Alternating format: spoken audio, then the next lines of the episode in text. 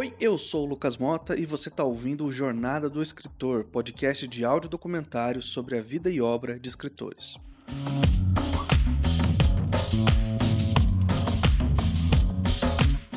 No episódio de hoje eu vou falar sobre um verdadeiro místico das palavras, já que o autor de hoje escreveu peças, reportagens, poemas, crônicas, contos, novelas e romances. Na verdade, ele era capaz de fazer qualquer coisa com um punhado de palavras. E assim como um feiticeiro que experimenta elementos e receitas estranhas, o homenageado desse episódio experimentou em sua produção literária. Ele trouxe novidades ao nosso país, mas ele também inovou a nossa literatura. É impossível estudar a literatura brasileira sem passar por ele. E se você foi criado no Brasil, é provável que já tenha trombado com alguma obra do autor na escola. Eu estou falando de Machado de Assis, o bruxo do Cosme Velho.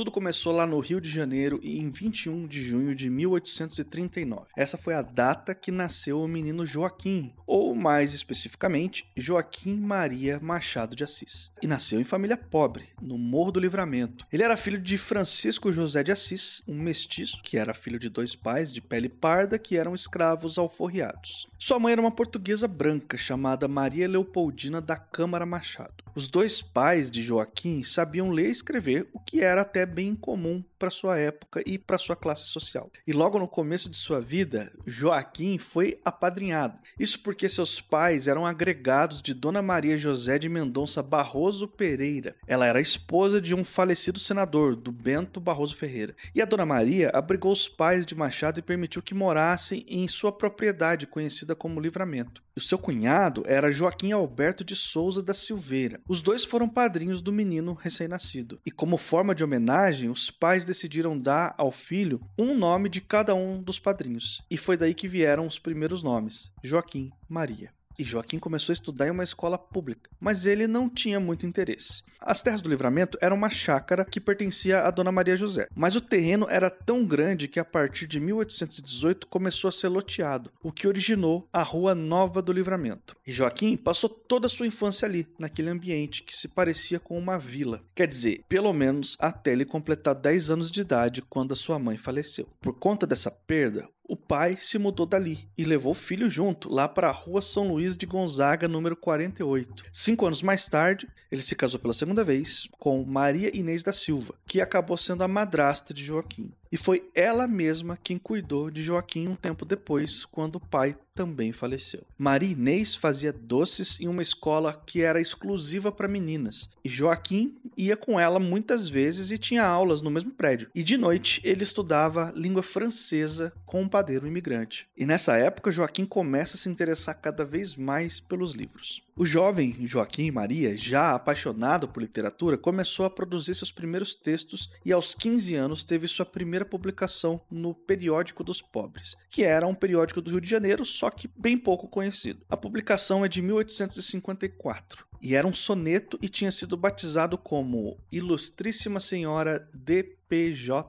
O autor ainda está mais próximo de Joaquim Maria do que de Machado de Assis. Por isso ele assinou como JMM Assis. E no ano seguinte, Joaquim conheceu Francisco de Paula Brito, que era um jornalista e tipógrafo. Ele tinha uma livraria que funcionava como uma espécie de ponto cultural alternativo. Isso porque não eram só os livros que se vendiam ali, vendia também remédios, chás, fumo de rolo, porcas e parafusos, enfim, era uma mistura muito doida. E o assunto dos encontros na livraria iam muito além de literatura. E o próprio Machado de Assis explicou isso uma vez, abre aspas. Lá se discutia de tudo, desde a retirada de um ministro até a pirueta da dançarina da moda, desde o dó do peito de Tamberlique até os discursos do Marquês do Paraná. O próprio Brito publicou naquela época mais dois poemas que, junto com o soneto que saiu no Periódico dos Pobres, correspondem à primeira produção literária de Joaquim Maria. E apesar de já ter estreado a sua produção literária, Joaquim ainda estava longe de se tornar o escritor que a gente conhece hoje. Por outro lado, ele não teve aquele sofrimento excessivo e romantizado que a gente observa em outros autores. E mais uma vez eu sou obrigado a citar o lendário Antônio Cândido, que defendeu que apesar de grandes gênios da literatura como Dickens, Dostoiévski e o Proust, que tiveram de fato um sofrimento extremo na sua vida, Machado se distancia um pouco desse estereótipo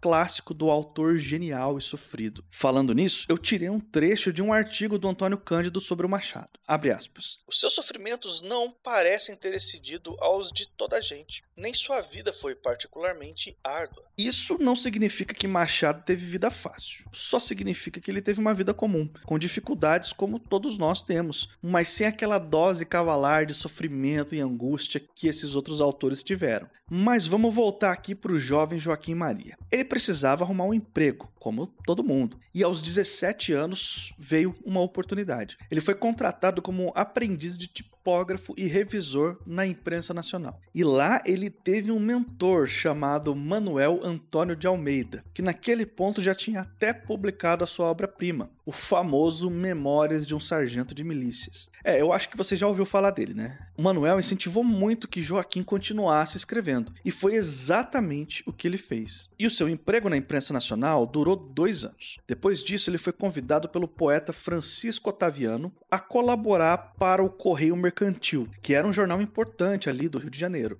Lá, Joaquim escrevia crônicas e revisava textos. Em 1859, ele colaborou também para a revista O Espelho. Aos 21 anos, o Joaquim já tinha uma certa experiência, estava devidamente inserido nas rodas intelectuais cariocas e era bem relacionado no meio jornalístico, que acabou levando a trabalhar no Diário do Rio de Janeiro de 1860 até 1867. E nessa época que ele trabalhou no Diário do Rio de Janeiro, em 1861, ele escreveu sua primeira peça, que foi batizada de Desencantos e já foi assinada com o nome pelo qual ele ficou conhecido, Machado de Assis.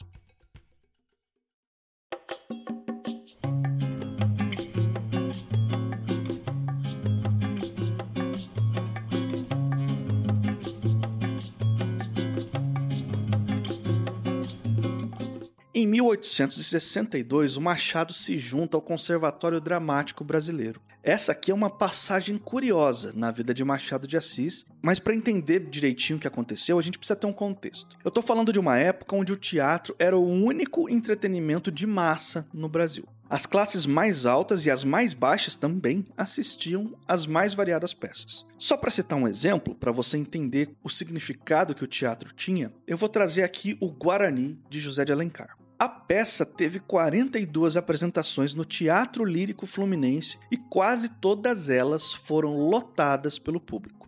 Vamos tentar visualizar aí o tamanho do Teatro Lírico Fluminense. As fontes divergem um pouco, tá? Tem quem diga que o teatro comportava 5 mil lugares. Tem uma outra versão que fala que o número é um pouquinho mais modesto, mas ainda assim muito alto, de mil lugares. E tem uma terceira versão ainda que traz um número aproximado de 838 lugares e 123 camarotes com capacidades variadas. Em qualquer uma dessas três possibilidades, a gente pode ter certeza que esse teatro era um espaço muito grande e ter ele lotado na maioria das exibições de qualquer peça que fosse era um marco grandioso. E vale a pena lembrar também que a peça O Guarani contava com nada mais, nada menos do que 250 atores. A gente está falando aqui de uma superprodução monumental. Em contrapartida, o livro O Guarani teve uma primeira edição de mil exemplares que foi custeada pelo próprio autor. E para a época, essa tiragem de mil exemplares era considerada alta, até assim bem ousada. E mesmo com esse sucesso absoluto da peça, José de Alencar não conseguiu vender a tiragem inteira na época do lançamento. Ou seja, uma única sessão no teatro tinha um público maior do que a tiragem completa do livro. Essa era a diferença de alcance entre o teatro e a literatura nessa época. E nesse contexto, o Conservatório Dramático Brasileiro surge como uma criação dos próprios dramaturgos. A ideia foi inspirada nos conservatórios francês e português. O objetivo era difundir o teatro, incentivar a produção local e melhorar a qualidade da arte produzida aqui no nosso país. Só que nada disso funcionou. Assim que surgiu, o governo imputou ao conservatório uma função que antes era exercida pela polícia, a de censurar as peças. Sempre que a polícia considerava que algum uma peça tratava de algum assunto que atacava a moral e os bons costumes, o que na prática pode significar qualquer coisa, eles impediam as apresentações. E com o surgimento do conservatório, a censura passou a ser uma responsabilidade dessa nova instituição. Os censores se reuniam e avaliavam os textos e concediam ou não sua autorização para a encenação das peças. Só que o conservatório não tinha um poder real. Por falta de orçamento, nada, absolutamente nada acontecia com as suas censuras. Se eles proibissem uma peça, peça e as companhias de teatro resolvessem encenar mesmo assim, ficava por isso mesmo. Por outro lado, se o conservatório autorizasse a encenação de alguma peça e a polícia não concordasse com a decisão, a peça era proibida de ser encenada do mesmo jeito. A censura, como sempre, era direcionada a manter o status quo das instituições públicas. Qualquer coisa mesmo que fizesse menção a algum tema considerado delicado ou político demais seria censurado. E o conservatório acabou chegando ao fim, já que os seus objetivos objetivos artísticos nunca foram alcançados e o seu poder de censura real era inexistente. E durante um curto período, Machado de Assis foi um desses censores. E inclusive acreditava que a censura não deveria se limitar a questões morais, e sim também à qualidade artística dos trabalhos, com o objetivo de elevar cada vez mais o teatro produzido em território nacional. Essa passagem, ainda que bem curta, é um exemplo de um aspecto curioso de Machado de Assis. Apesar de ser um negro, vivia um ciclo círculo social predominantemente branco e era muito bem aceito entre eles. É, meu nome é Bruna Calil Otero, eu sou escritora, sou pesquisadora, professora, tenho alguns livros publicados e a minha vida gira em torno da literatura. Tudo que eu faço tem a ver com a literatura, todos os meus trabalhos têm a ver com a literatura e eu espero poder contribuir com a discussão do podcast. A primeira pergunta que eu fiz para Bruna foi justamente sobre o fato de Machado de Assis ser um autor negro que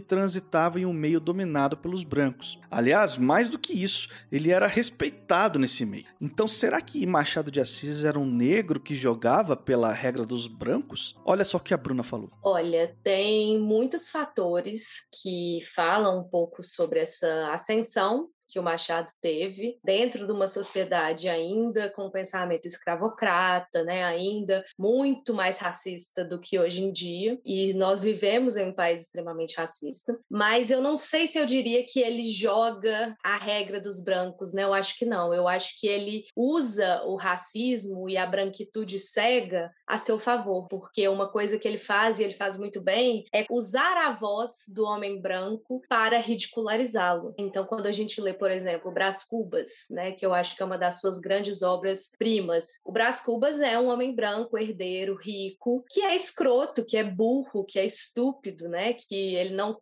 atinge nada que ele deseja na vida. Quando o último capítulo se chama das negativas, né, em que ele só vai falar das coisas que ele não conquistou, né? Ele não conseguiu casar com a mulher que ele amava, ele não conseguiu o emprego que ele queria, ele não conseguiu o emplasto Brás Cubas, né? Então ele usa essa voz, ele faz essa construção de uma voz do homem branco para ridicularizá-lo. Qual que é a questão? Os homens brancos contemporâneos dele não perceberam que era uma crítica. E eles achavam ótimo o livro, né? Liam um braço com e falasse assim: nossa, eu me identifico com esse personagem, nossa, é sobre mim. Realmente era sobre eles, mas não era um elogio, era uma crítica, né? Só que a branquitude é tão cega que eles não percebiam aquilo como uma crítica. É, obviamente, Machado de Assis, homem, né, e não Machado de Assis, autor, ele tinha muito jogo de cintura, muito jogo de cintura social, inclusive, né? Então ele sabia fazer amizade com as pessoas importantes, ele sabia tratar bem quem ele precisava tratar, para ele conseguir publicar os livros dele, para ele conseguir conseguir ter a independência financeira dele. Ele foi o primeiro presidente da Academia Brasileira de Letras, né? Um homem negro dentro de uma academia de brancos. Né? Então, ele sabia transitar entre esses espaços com elegância, com perspicácia, e, ao mesmo tempo, na literatura, ele metia o pau nessa galera com a ironia que é a marca registrada dele. Né? Então, eu acho, não que ele jogava segundo as regras dos brancos, mas que ele usava essas regras para subvertê-las e conseguiu deixar o legado que ele deixou, né? que é uma literatura irônica, sarcástica, que é um retrato do século XIX e da branquitude, mas, ao mesmo tempo, da resistência negra, né? Porque ele tem vários contos sobre a escravidão, né? E sobre levantes, insurreições dos escravos. Né? E a condição financeira de Machado não era das melhores, apesar dele estar tá sempre trabalhando. Mas ele fazia parte de um seleto grupo de intelectuais muito bem relacionados. Isso fez com que em 1867 ele recebesse uma promoção do próprio Dom Pedro II, que o nomeou diretor assistente do Diário Oficial. Com o tempo, Machado já vivia dos direitos autorais de suas publicações, crônicas em jornais e revistas, e já tinha sido promovido de novo em 1876 como chefe da seção. E essa nova promoção, quem concedeu foi a princesa Isabel.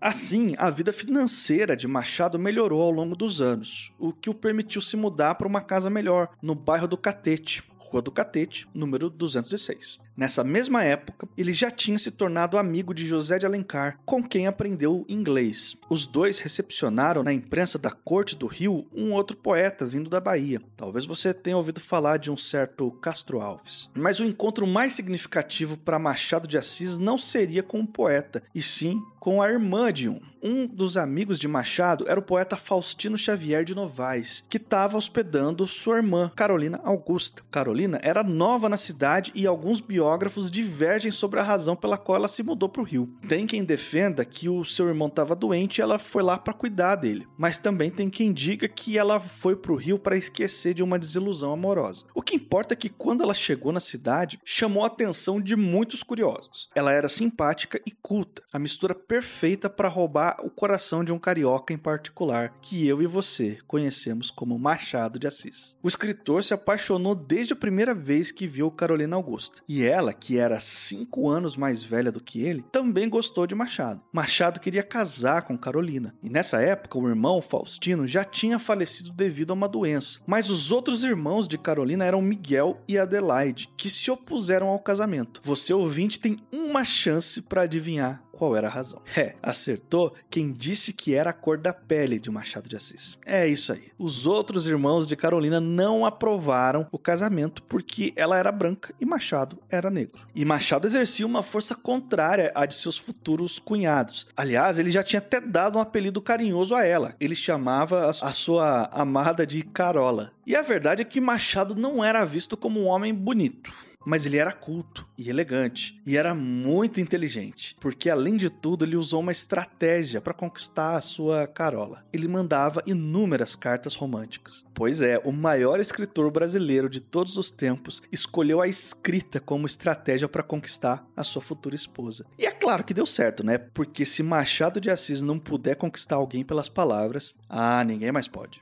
O casamento aconteceu em 12 de novembro de 1869. E esse casamento rendeu para Machado muito mais do que só uma bela história de amor. Carolina era uma mulher muito culta, apresentou a Machado grandes clássicos da literatura portuguesa e vários outros da língua inglesa. Inclusive, uma informação interessante foi concedida em entrevista por Ruth Leitão de Carvalho Lima, sobrinha bisneta e a única herdeira de Carolina. A Ruth conta que Carolina retificava os textos de Machado e muito provavelmente influenciou o modo de escrita do autor, tendo inclusive contribuído para sua transição para o realismo. Mas antes de falar sobre a fase realista, vale aqui uma anedota de como surgiu o apelido do autor. Ele e Carolina já estavam morando em sua famosa casa no Cosme Velho, e um dia Machado resolveu queimar umas cartas em um caldeirão. Um dos vizinhos viu a cena, provavelmente achou muito engraçado e espalhou pelo bairro o apelido de Bruxo bruxo do Cosme Velho, que veio mais como uma piada do que como uma crença real de que Machado seria praticante de alguma vertente do ocultismo. O apelido depois ficou famoso no Brasil inteiro por causa de um poema escrito por Carlos Drummond de Andrade, batizado de A um Bruxo com Amor. O poema era uma homenagem declarada ao Machado. E foi desse jeito que o Machado de Assis foi carinhosamente rebatizado em todo o território nacional de O Bruxo do Cosme Velho.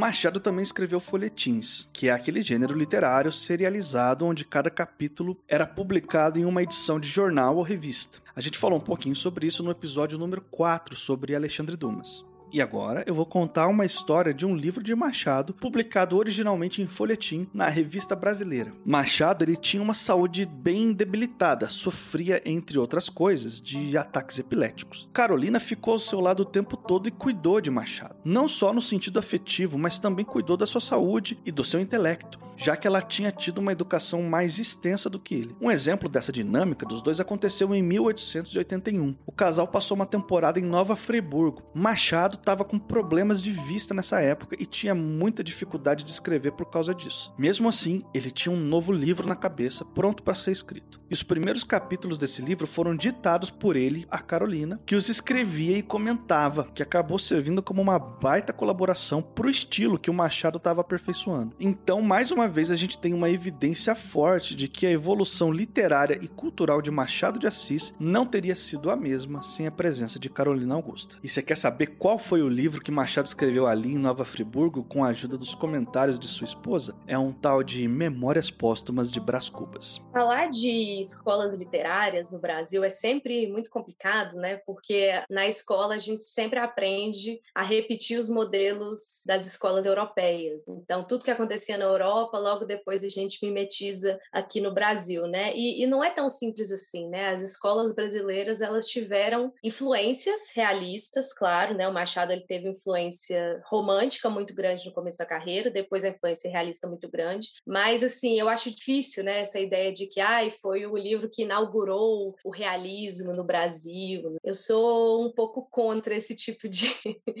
de, de ideia de, de que tem um livro que marca o antes e o depois, né? O realismo já estava aqui, né? Os escritores já estavam escrevendo, né, com esse realismo. Assim. Mas falando do Brás Cubas, né, eu acho incrível que a nossa grande obra do realismo é narrada por um de defunto, ou seja, uma premissa que não é nem um pouco realista, né? Ele escreve um realismo, uma representação super verossímil da sociedade carioca do século XIX, mas tem uma premissa fantástica, né? E o meu capítulo, um dos capítulos que eu mais gosto no Brás Cubas, inclusive, é o capítulo mais fantástico, né? Que é o do delírio, quando ele morre e aí ele relembra esse momento da morte em que uma grande mulher que se chama Natureza pega ele, fica falando com ele como se ela fosse imensa e ele fosse pequenininho, e ele anda num hipopótamo voador. Então, assim, é uma cena super fantástica mesmo, né? E que tá ali no livro super realista, né? E o que eu acho legal do realismo do Machado é que ele transita entre o realismo e o fantástico. E, de certa forma, eu acho que o Brás Cubas é um exemplo de realismo fantástico, né? Que foi um movimento que ficou muito forte na América Latina no século XX, né? Aqui a gente teve o Murilo Rubião, né? É, vários outros, né? Na América Latina toda, o Garcia Marques, né, o Cortázar, todos esses escritores que leram Machado e que eu acho que o Machado teve uma grande influência neles. O que importa é que agora Machado de Assis estava oficialmente dentro do realismo.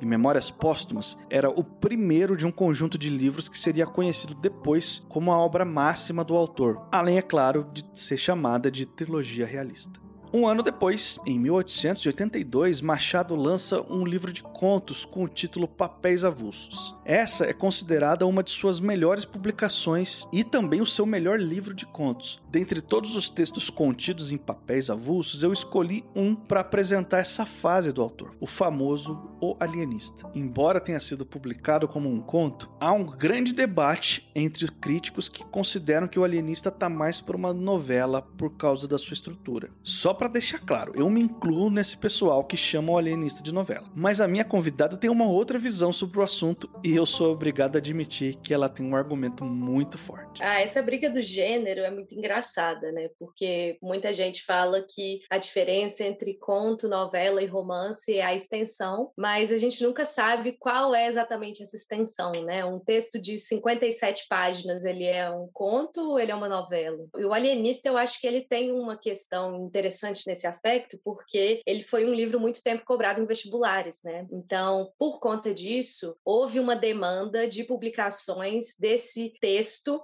dentro do mercado editorial. Então, ele acabou saindo muito como um livro separado, né? É muito fácil de você achar nas livrarias assim, o alienista e você comprar como se fosse um livro. Mas originalmente ele foi publicado no livro Papéis Avulsos, né, que é um livro de contos. Então, assim, é uma briga, né? A gente nunca vai saber o que que é. Eu considero um conto porque ele foi publicado num livro de contos e segundo Mário de Andrade, que é a definição de conto que eu mais gosto, conto é aquilo que o seu autor chama de conto. Então, se o Machado chamou de conto, para mim é conto. O Alienista também, eu acho que foi a primeira obra que eu li do Machado na minha vida, quando eu estava na oitava série. Na época, eu confesso que eu não entendi nada, achei muito difícil, achei chato.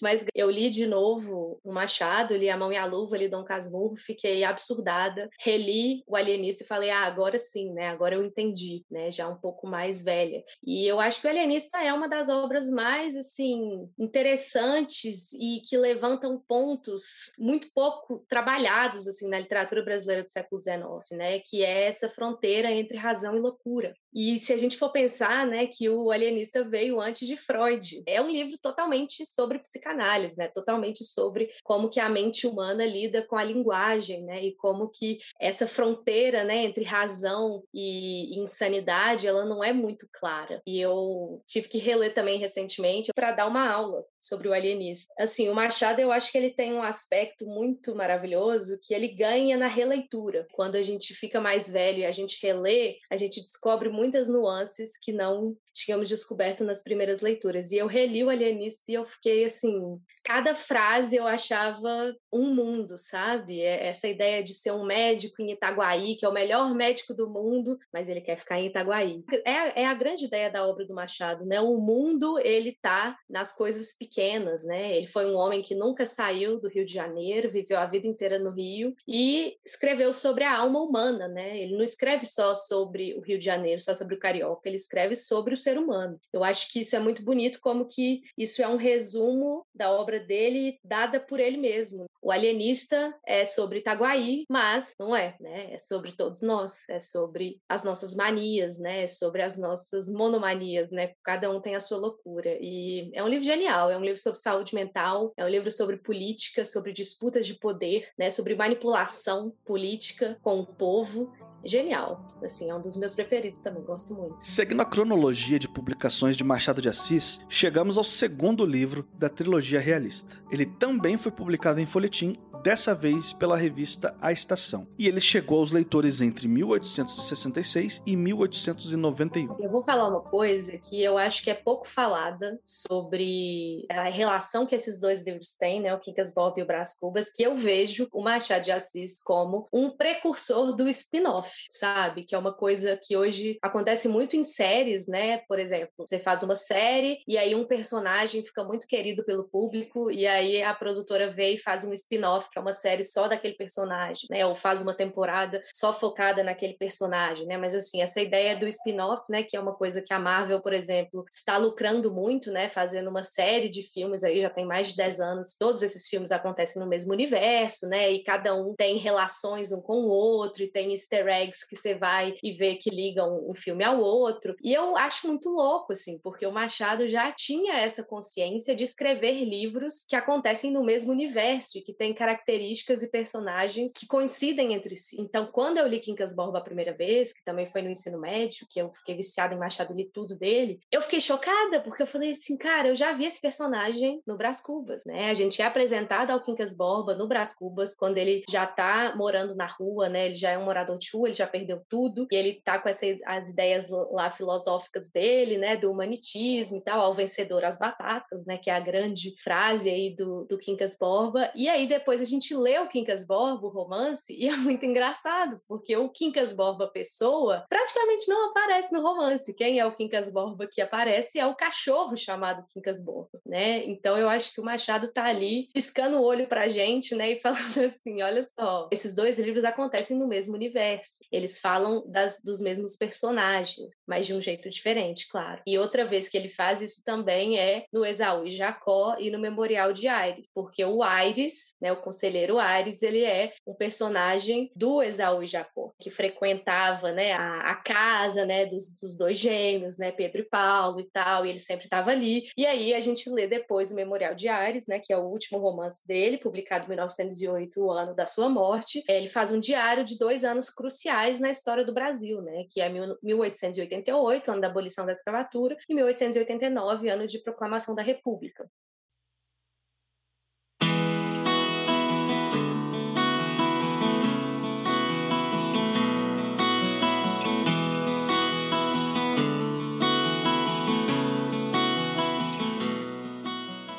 Para encerrar a trilogia realista, a gente tem o livro mais aclamado de toda a carreira de Machado de Assis. E escolher o melhor texto de Machado de Assis é como escolher a melhor música de Bob Dylan. É uma tarefa que beira ao impossível, já que ambos produziram muito e entregaram dezenas de obras de altíssimo nível. No caso de Machado, a gente tem uma relação especial com um certo livro aqui no Brasil. Quase todo mundo leu ou deveria ter lido na escola. Quase todos os ouvintes desse episódio estavam aguardando desde o começo o momento que eu ia falar sobre esse livro. Quase todos os leitores têm uma suspeita sobre o grande mistério que o livro não responde. Afinal, Capitu traiu Bentinho ou não? Chegou o momento da gente falar sobre Dom Casmurro, que foi publicado originalmente em 1899. Curiosamente, foi o único da trilogia realista que saiu direto no formato de romance, sem passar por publicação em folhetim. Dom Casmurro é um livro que eu acho que marca mesmo, né, a vida de, de todo mundo que lê e na minha vida em específico, é um livro que eu tento ler todo ano, assim. É, o Dom Casmurro e o Encontro Marcado, do Fernando Sabino, são dois livros que eu sempre estou relendo, que eu sempre estou revisitando, porque eles nunca cansam de me ensinar alguma coisa. Quando a gente pensa na história da recepção, né, do Dom Casmurro, de início, quando ele foi publicado, não tinha essa coisa da dúvida, porque todo mundo falou, óbvio que a Capitu traiu. O homem está narrando, a gente acredita, ponto final. Não, não existe mistério, não existe dúvida, né? Todo mundo acreditou na história do psicopata que narra o livro. E aí, nos anos 60, a gente tem a Ellen Caldwell, que é uma crítica estadunidense, né? Precisou de ser uma pessoa que não é do Brasil para virar e falar assim: gente, oi, esse livro é narrado por um personagem, ele está narrando do seu ponto de vista. Talvez a gente não deva acreditar nele, talvez, assim, talvez o que vocês estão fazendo é uma visão machista do livro, colocando todo o peso do livro na sexualidade da Capitu, se ela traiu ou não, se ela era uma mulher devassa ou não. E aí a Ellen Cadwell faz esse estudo, né, que ela chama do Otelo brasileiro, né, porque tem toda uma intertextualidade do Dom Casmurro com a peça Otelo, né, o Moro de Veneza, William Shakespeare, que é um homem que só acha que ele está sendo traído, quando na verdade ele não está. E aí muda um pouco a crítica, né? E aí as pessoas começam a pensar, ó, oh, realmente, né, talvez ele não seja corno, né? Talvez ele seja só um homem ciumento, machista, escroto. E assim, eu acho que a grande graça do Dom Casmurro é exatamente que não importa se a Capitu traiu ou não, né? Não é esse o ponto, não é essa a questão. O que importa é por que, que o marido dela quer tanto que a gente acredite que ela traiu, né? E ele quer tanto ser visto pelo leitor como um bom moço, né? E aí nisso eu acho que é exemplar assim a diferença de tratamento que os dois narradores têm, o Brás Cubas e o Bentinho, porque o Bentinho ele tá o tempo todo ali, olha como que eu sou bom, olha como que eu sou sincero, olha leitor, eu tô te contando tudo, eu tô te contando até os meus pensamentos ruins, né? Quando ele deseja que a mãe dele morra para ele sair do seminário, ele fala: "Eu tô te contando isso, leitor. Eu tô te mostrando o meu lado lado bom e o meu lado ruim, é para você acreditar em mim. Agora, o Brás Cubas, como ele já está morto, ele fala assim: olha, a maior virtude de um defunto é a sinceridade. Eu já morri, não preciso mentir. Se você gostar do livro, bom. Se você não gostar, foda-se, problema seu. Eu estou escrevendo, eu tenho liberdade, posso falar o que eu quiser. Então, o Brás Cubas ele é muito mais cínico nesse sentido, né? Porque ele fala desde o início: eu estou escrevendo esse livro porque eu não tenho nada para fazer aqui no Além Morte, né? Eu estou aqui fazendo nada, vou escrever esse livro. O Dom Casmurro, não. Quando ele está escrevendo, ele já é Dom Casmurro, né? Ele não é mais nem Bentinho, nem Bento Santiago, ele já se tornou Dom Casmurro. E ele quer escrever aquele livro porque, né, segundo segundo ele lá do primeiro capítulo, ele quer atar as duas pontas da vida, né? quer dizer, no segundo capítulo, unir a velhice a adolescência. Então ele acha que na velhice, quando ele for contar a história da sua vida, né, porque afinal o mundo gira em torno dele, aí sim ele vai ter paz na sua velhice, né, e cumprindo o objetivo dele, que é convencer o leitor de que a esposa dele é uma dissimulada, é a fruta dentro da casca, né, a dissimulação sempre esteve lá desde a infância, e ele fala, leitor, preste atenção, Desde a nossa infância, a Capitu sempre foi dissimulada. Se você não percebeu, é porque você não leu direito. Leia de novo que você vai ver que desde lá do nosso primeiro beijo, né, quando eles têm o primeiro beijo, o pai dela chega logo depois e ela já se recompõe, finge que nada aconteceu e ele não, que ele é genuíno, né? Ele fica ali chocado, com o coração batendo forte, não consegue falar nada, porque ele é verdadeiro, ele sente todas as coisas. Ela não. Ela, o pai chegou, ela já fingiu que nada tinha acontecido. Então são várias cenas no livro que ele vai jogando assim, para ir envenenando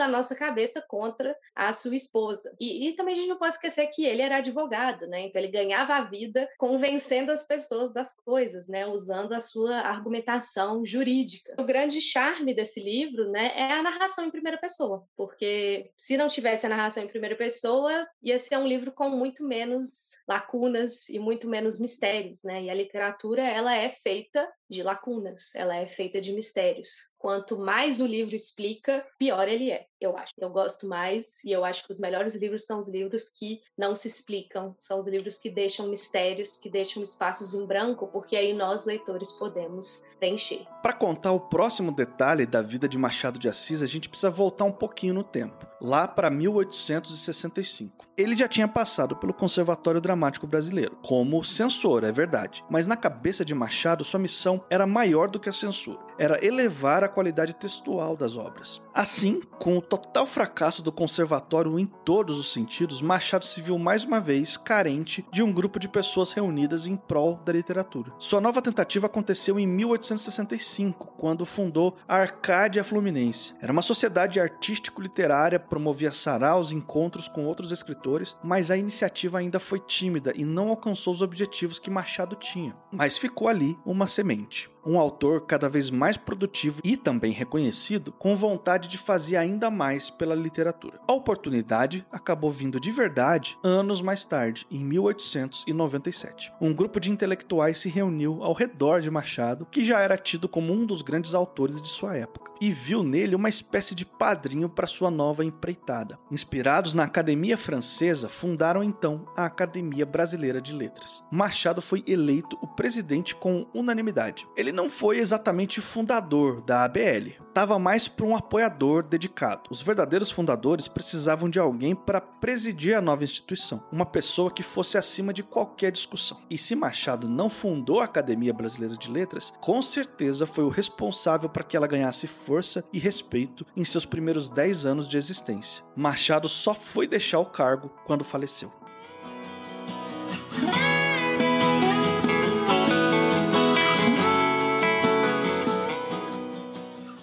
Em 1904, Machado de Assis se tornou viúvo sua companheira Carolina Augusta faleceu. A relação dos dois foi intensa, muito bonita e muito carinhosa. Na verdade, tem até uma passagem engraçada envolvendo a relação dos dois. Pouco depois do casamento, alguns amigos ficaram desconfiados sobre os sumiços que Machado tinha todas as tardes e resolveram seguir ele para ver onde ele ia, já com medo de acabar testemunhando uma traição. O segredo de Machado era simples: ele ia todos os dias visitar o quadro A Dama do Livro, de Roberto Fontana. Depois da descoberta e aliviados com um segredo tão simples, os amigos compraram o quadro e deram de presente para Machado. Tudo indica que o casamento de Machado e Carolina foi uma relação de muita paixão e dedicação mútua. Há relatos até que Carolina teria dito para suas amigas que era melhor que Machado morresse primeiro, porque ele iria sofrer muito se acontecesse o contrário. Mas foi exatamente o que aconteceu. Após o falecimento de Carolina, Machado entrou em uma depressão profunda. Era como se a vida estivesse minguando de seu organismo aos poucos porque ele só durou mais quatro anos depois disso. Nesse período de depressão e saudade, Machado escreveu um soneto batizado de A Carolina. Eu vou ler um trecho, mas se você tiver curiosidade, o soneto está na íntegra na descrição do episódio. Abre aspas. Querida, ao pé do leito derradeiro, em que descansas desta longa vida, aqui venho e virei, pobre querida trazer-te o coração de companheiro. Machado de Assis morreu em 29 de setembro de 1908, aos 69 anos, com uma úlcera cancerosa na boca.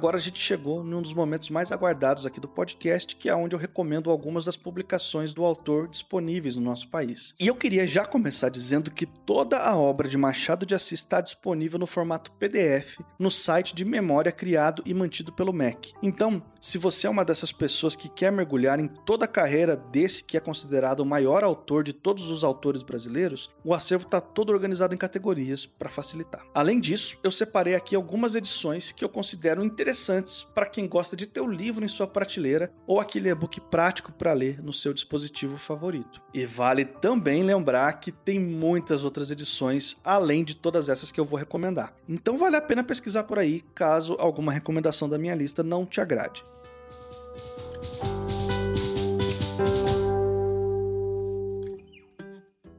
Eu gosto muito e sempre recomendo as edições da editora Antofágica, especializada em publicar grandes clássicos com o tratamento que eles merecem. Em e-book e edição física, a gente tem Dom Casmurro, Memórias Póstumas de Brás Cubas, O Alienista e, mais recentemente, Quincas Borba. Inclusive, a Antofágica já disponibilizou um box que, com exceção do Alienista, contém todos esses outros três livros que eu citei aqui.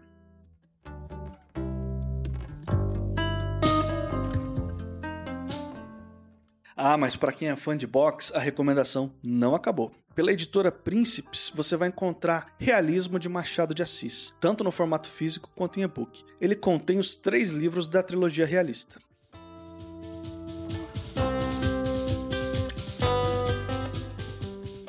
pela editora Nova Fronteira, você tem todos os romances e contos consagrados de Machado de Assis, também em formato físico e e-book. Essa coleção é dividida em três tomos que trazem todos os romances do autor e alguns dos contos mais consagrados. Essa aqui é para quem gosta de ter aquela coleção mais completa.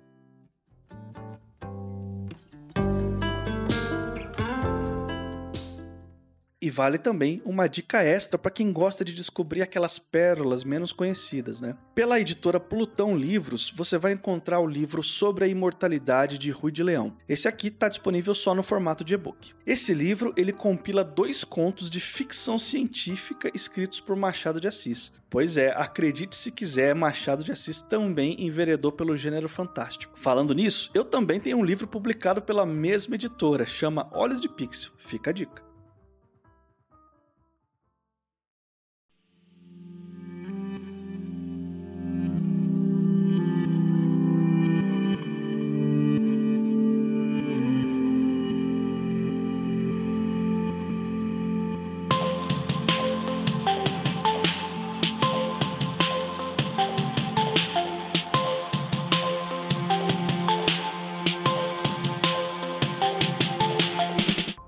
Esse aqui foi o sexto e último episódio da primeira temporada do Jornada do Escritor. Mas a nossa conversa não acabou aqui. Na semana que vem vai ter um episódio extra onde eu vou responder alguns ouvintes e vou falar um pouquinho mais sobre o futuro do podcast. Se você encontrou alguma informação errada, tem alguma pergunta, crítica ou sugestão, você pode mandar o seu recado para podcastjornadadoescritor@gmail.com. Eu sou Lucas Mota, eu faço a criação, apresentação, roteiro e edição. A distribuição é lá no feed dos 12 trabalhos do escritor. Para você não perder nenhum episódio do Jornada do Escritor, é só procurar por Os 12 Trabalhos do Escritor em qualquer aplicativo de podcast da sua preferência e assinar o feed. A minha convidada de hoje foi a Bruna Calil Otero. A capa e a identidade visual são da Gabi Fontes e as músicas são todas de uso livre. Se você quiser conversar comigo sobre literatura ou saber um pouquinho mais sobre as novidades para o Jornada do Escritor, é só você me seguir no Twitter ou no Instagram no arroba mrlucasmota. O Jornada do Escritor vai ficando por aqui. Semana que vem eu volto para a gente conversar um pouquinho sobre o final dessa primeira temporada.